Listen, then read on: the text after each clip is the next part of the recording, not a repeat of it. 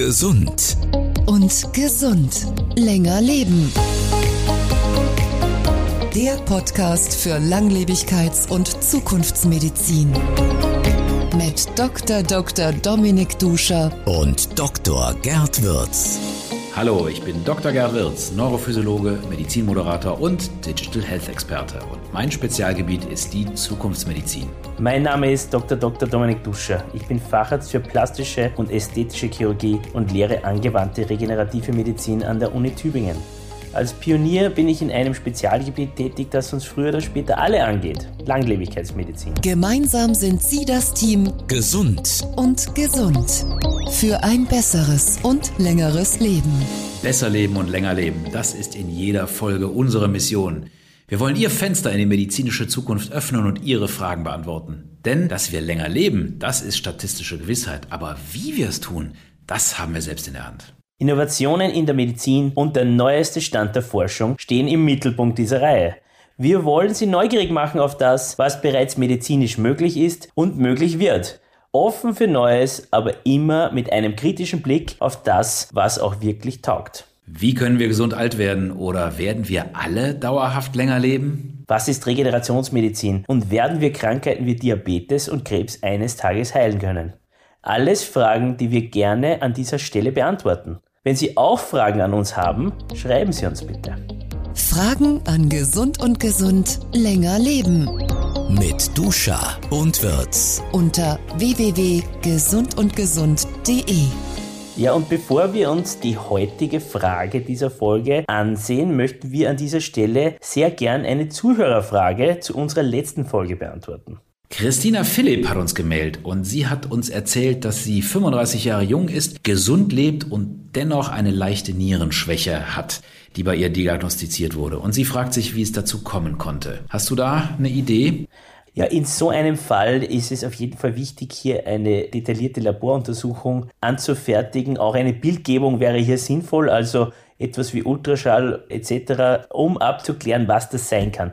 Gerade bei der Niere gibt es nämlich etliche angeborene Syndrome, die wir auch für Dysfunktionen in jungen Jahren verantwortlich sein können. Also auf jeden Fall mal nachschauen lassen und am besten einen Nephrologen aufsuchen, also einen Facharzt für Nierenerkrankungen. Das sollten Sie tun, liebe Christina. Und dabei wünschen wir Ihnen dann alles Gute. Vielen Dank auch für Ihre Anregung, dass wir mal eine Sonderfolge zur Niere machen. Das werden wir im Team natürlich gerne besprechen. Und jetzt ab zum heutigen Thema in die neue Folge. Wie bist du denn ins neue Jahr gekommen, Dominik? Alles gut? Ja, alles wunderbar. Ich habe auf die großen Partys verzichtet, wie auch schon in den letzten Jahren und freue mich jetzt auf den bevorstehenden Skiurlaub mit meiner kleinen Tochter.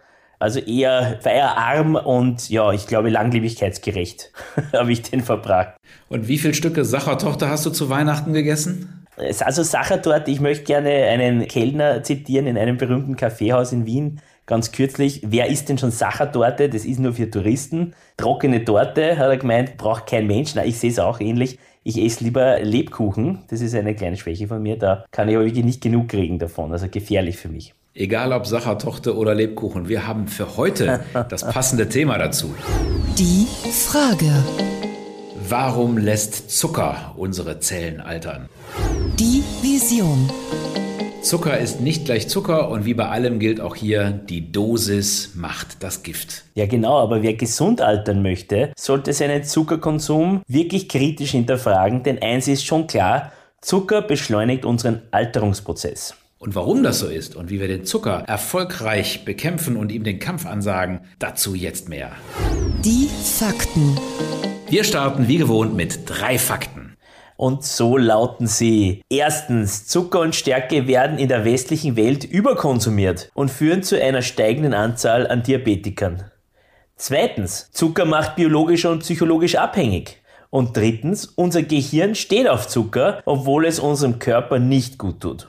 Soweit die drei Fakten. Doch bevor wir richtig einsteigen ins Thema, eine kleine Information unseres Partners, der dafür sorgt, dass Sie diesen Podcast gratis hören können. Gesund. Und gesund. Werbung.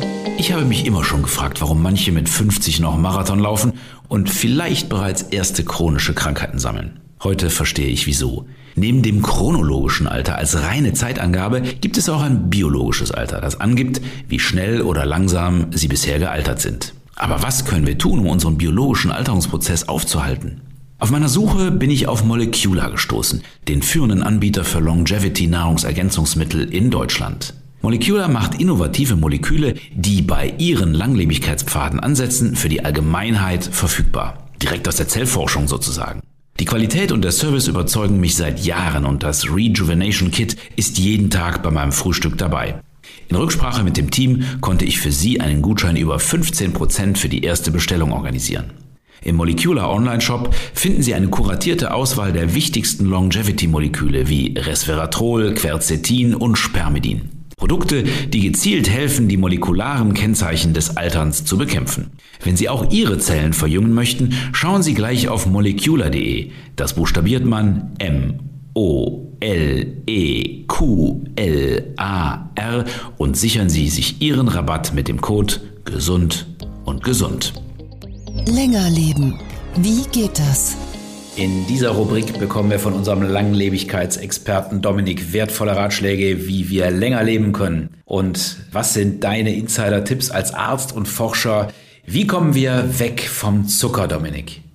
Als erstes müssen wir mal schauen, wie viele verschiedene Zucker gibt es eigentlich und was sind da die Unterschiede? Welche verschiedenen Zucker kennst du eigentlich? Oder gibt es eh nur einen? Äh, es, nee, es gibt schon ein paar und der sogenannte Einfachzucker kann man sich vorstellen wie so einen kleinen Ring. Und davon gibt es eigentlich drei verschiedene, die für uns wichtig wären. Das eine ist Fructose, der Fruchtzucker, das andere ist Glucose und das dritte ist Galaktose. So, die sind die einzelnen Zucker. Die sind ganz schnell verfügbar und können auch schnell verarbeitet werden. Und dann gibt's den Zweifachzucker. Das ist, wenn sich zwei zusammenfügen und wenn sich zum Beispiel Glucose und Fructose aneinander hängen, dann haben wir Saccharose und das kennen wir alle als Haushaltszucker. Das ist der, den wir üblicherweise mit den Löffelzucker zu uns nehmen. Und dann gibt's noch für diejenigen, die ab und zu mal eine Unverträglichkeit haben, nämlich die Laktoseunverträglichkeit. Das ist der sogenannte Milchzucker, ist auch ein Zweifachzucker. Das ist, wenn Glucose und Galaktose verbunden sind, diese beiden Ringe. Und dann gibt's noch Mehrfachzucker, den kennen wir auch. Das ist das, was in ganz vielen Lebensmitteln drin ist, was wir als Stärke bezeichnen. Man muss sich da so vorstellen, dass dann diese einzelnen Zuckermoleküle, also diese Ringe wie lange Ketten aneinandergereiht sind. Und wenn es nur eine einzelne Kette ist, dann lässt die sich auch leicht spalten und dann haben wir wieder diese kurzen Zucker, die ganz schnell verfügbar sind.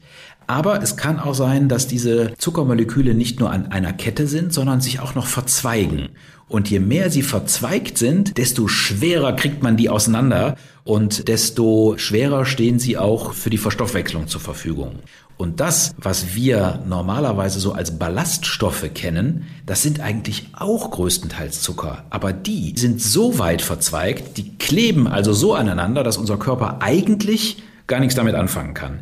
Das Einzige, was passiert ist, wenn die in den Körper aufgenommen werden, nehmen die ganz viel Wasser auf und dann quellen die. Und die quellen so stark, dass sie das Volumen praktisch unserer Nahrung vergrößern. Und das führt dazu, da wird Dominik wahrscheinlich gleich noch viel zu sagen, dass wir ohne mehr Kalorien zu uns zu nehmen, satter uns fühlen, weil der Magen einfach voller ist. Der Magen hat auch noch ein bisschen mehr damit zu tun, weil der versucht natürlich, die auseinanderzukriegen. Das schafft er aber nicht. Dann gehen die in den Darm, da gehen sie auch nicht auseinander und im Darm haben sie dann die Eigenschaft, dass sie gegen die Darmwände drücken. Und dadurch regen sie den Darm dazu an, sich zu bewegen, also die Darmbewegung zu verstärken und das führt dazu, dass die Verdauung angekurbelt wird. Deswegen sind Ballaststoffe ganz gut für die Verdauung. Hast du noch was zu ergänzen oder habe ich das ordentlich gemacht? Wow, also das war perfekt, Gerd. Und wir sehen, es gibt verschiedenste Zucker. Aber grundsätzlich hat der Zucker bei uns in unseren Zellen oder in unserem Organismus hier eine Aufgabe. Und zwar die des Energielieferanten. Aber du hast das gerade schon super aufgeschlüsselt.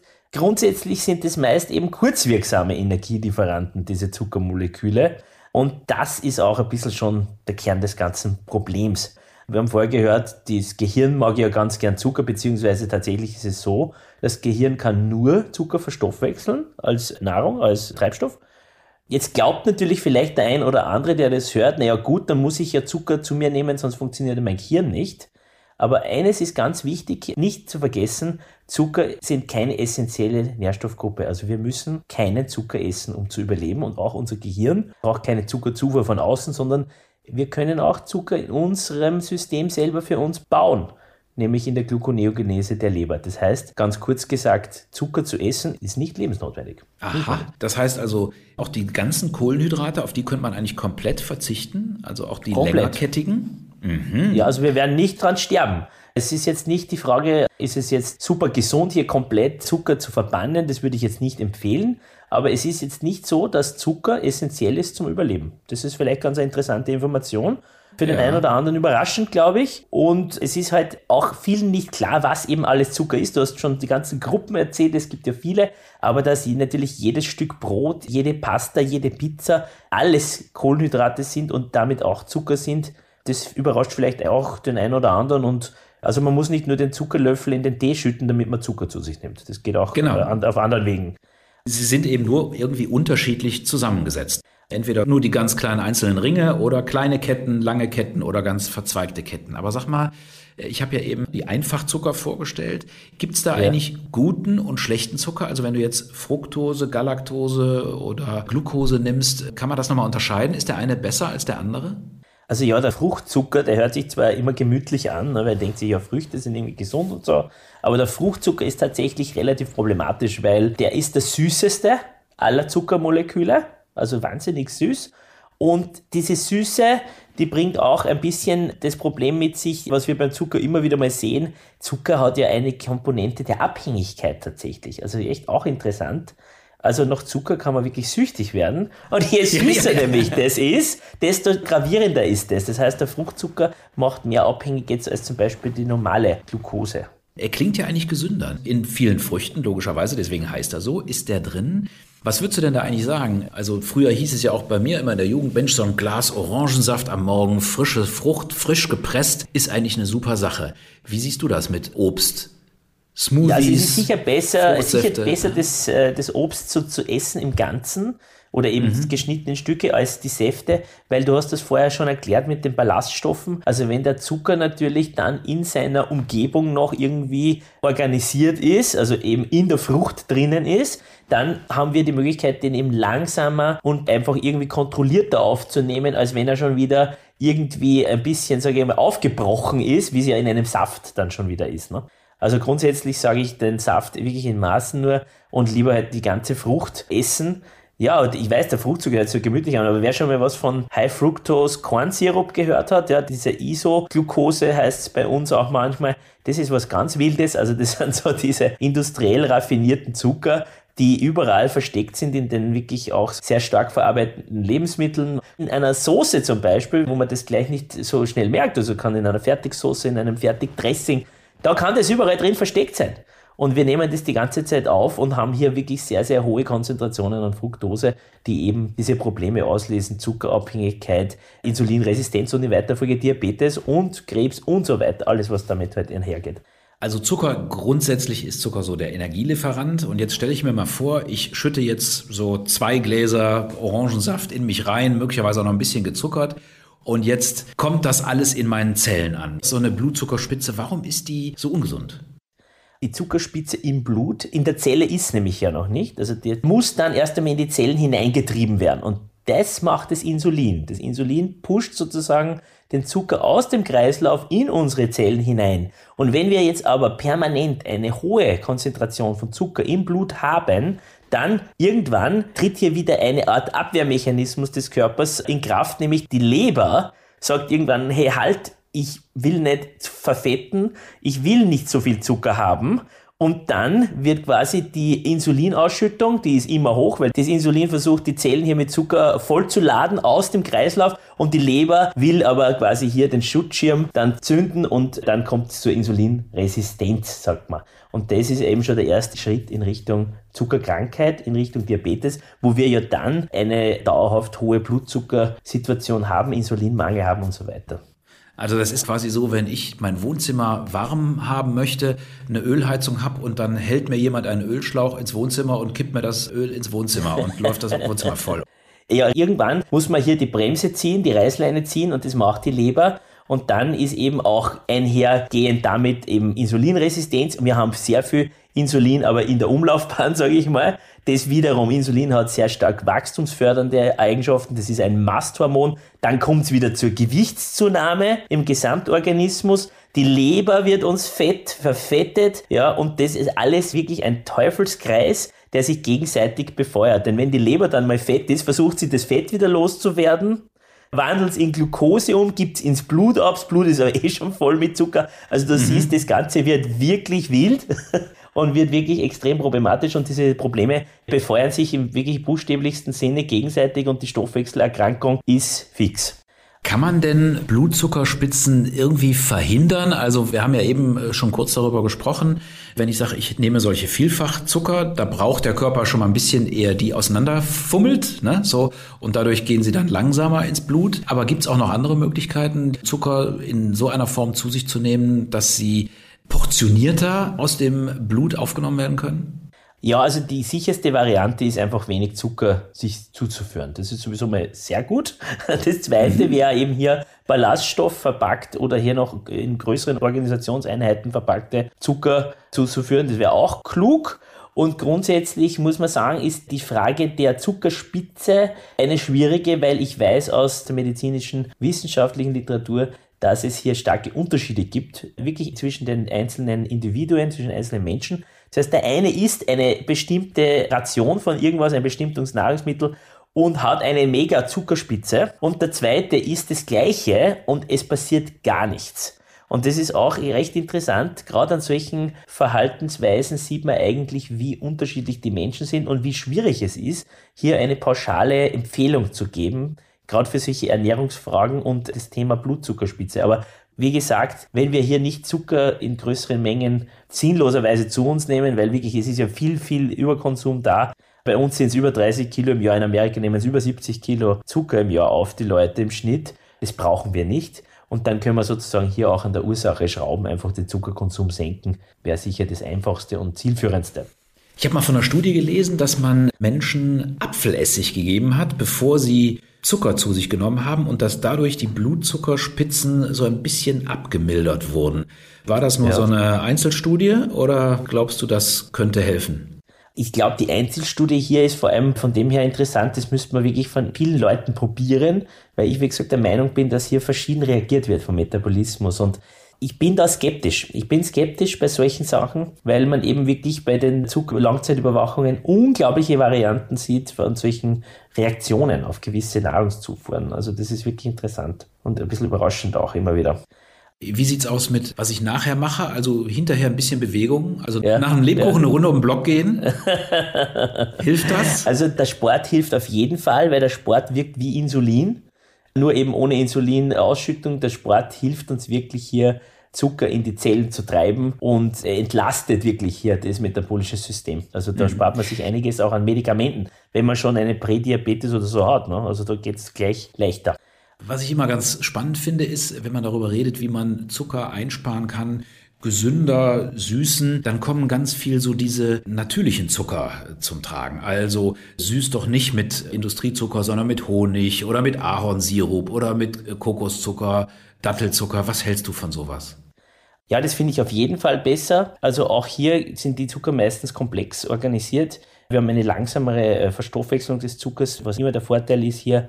Also das finde ich auf jeden Fall besser. Diese Sachen wie Kokoszucker finde ich auch ganz gut. Das kann man sich anschauen und sicherlich besser einen Löffel Honig zu nehmen als irgendeinen raffinierten Zucker aus der Fabrik. Und wo wir jetzt gerade einmal dabei sind, den Zucker zu ersetzen, da gibt es ja auch eine ganze Menge an Zuckeraustauschstoffen. Stevia, Allulose, ja, also Stevia zum Beispiel, wenn es wirklich aus einer ganzen Pflanze gewonnen ist, ist es auch ganz okay, aber da gibt es ja wieder die Diät-Limonadenhersteller, die auch das wieder irgendwie geschafft haben, dass sie ein Stevia-artiges Ding erzeugen, was wieder eigentlich nicht im Sinne des Erfinders ist, sage ich mal. Das heißt, diese Ersatzstoffe wie eben Sorbitol, Mannitol, Zuckeralkohole oder auch manche andere, das ist wirklich schwierig, weil da haben wir wirklich eigentlich das Schlechteste von allem. Da haben wir ein super süßes Molekül, was den Körper irgendwie, also psychologisch auch wieder in die Abhängigkeit triggert. Wir wissen ja, diese Zuckerregelkreise sind ja eigentlich ähnlich wie die der äh, wirklichen Narkotika, also hier wirklich von Kokain und Opiaten, die hier vergleichsweise die Regelkreise ansprechen im Gehirn, also schon eigentlich krass.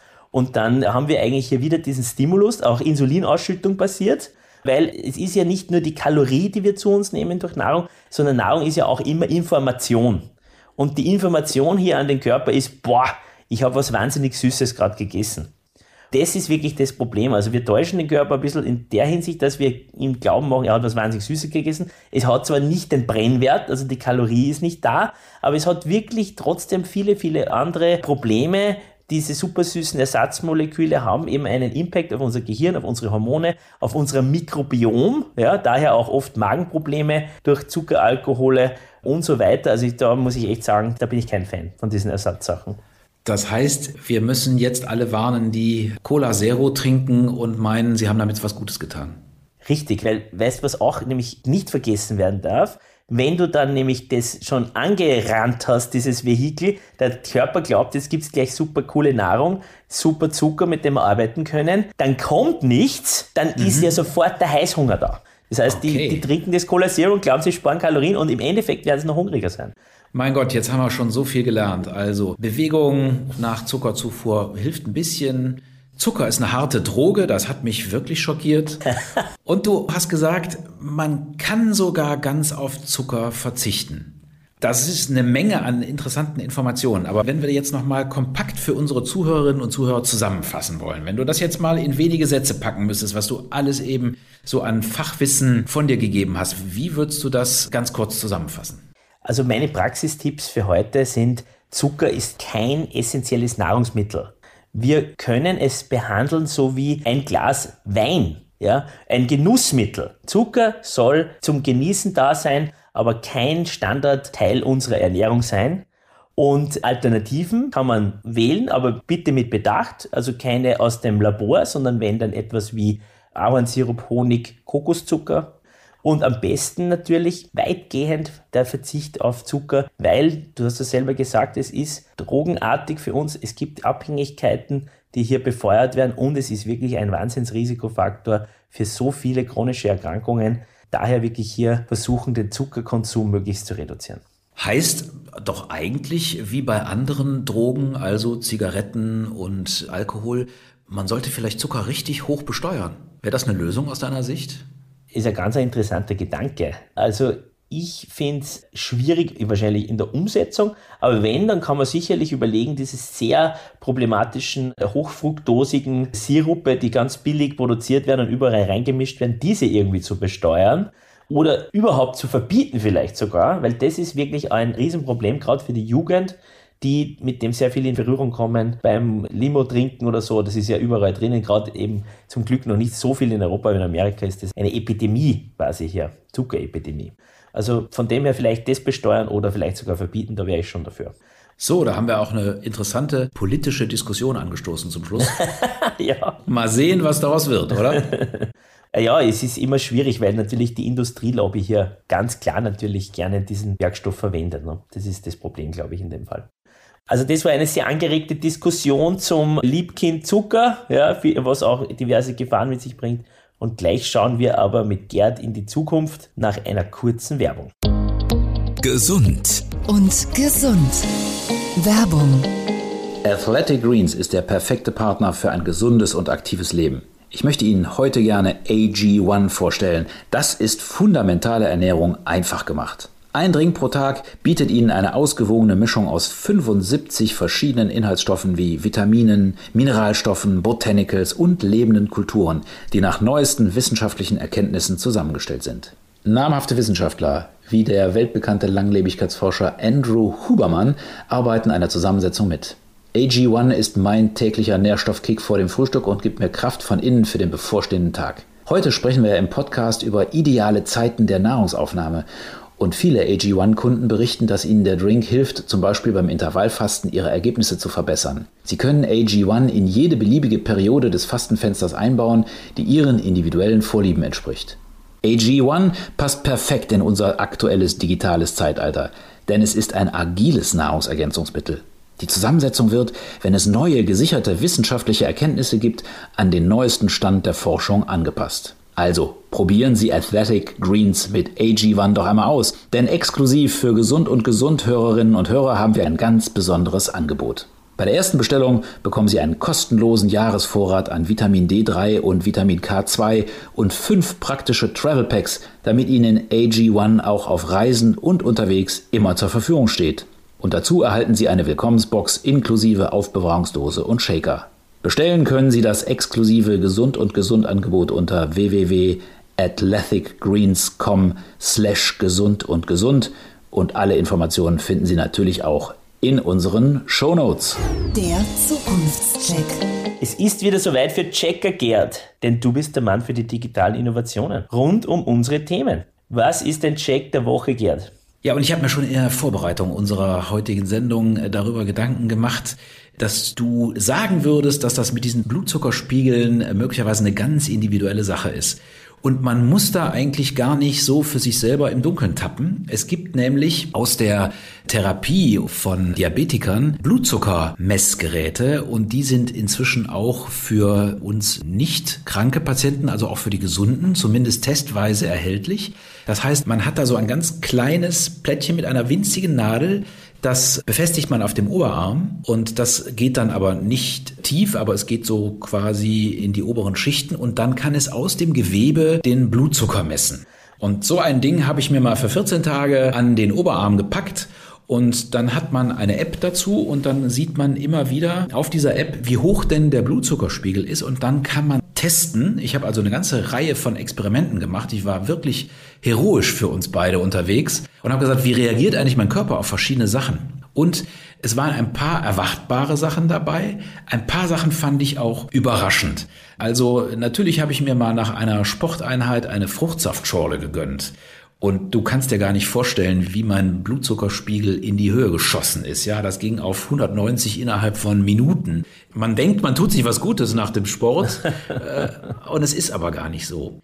Was übrigens blöderweise genauso war, ist alkoholfreies Bier. Da habe ich gedacht, Mensch, nimmst du keine Fruchtsaftschorle, nimmst irgendwas mit Geschmack, nimmst mal so ein alkoholfreies Bier, geht auch ziemlich in die Höhe.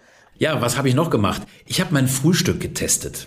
Ich esse morgens immer Müsli und ich mache mir mein Müsli inzwischen immer selber. Ich mache das komplett aus Nüssen, also völlig ohne Getreide. Und wenn ich dieses Nussmüsli morgens esse, das macht gar nicht viel mit meinem Blutzuckerspiegel. Der geht dann ganz sanft, also wie es nach einer Mahlzeit sein sollte. Und dann habe ich mal industrielles Müsli gegessen und das ging auch ab wie die Luzi. Also da ist halt eben, das merkt man, ganz viel Zucker drin. Ja, da haben sie es wieder reingemischt, ja?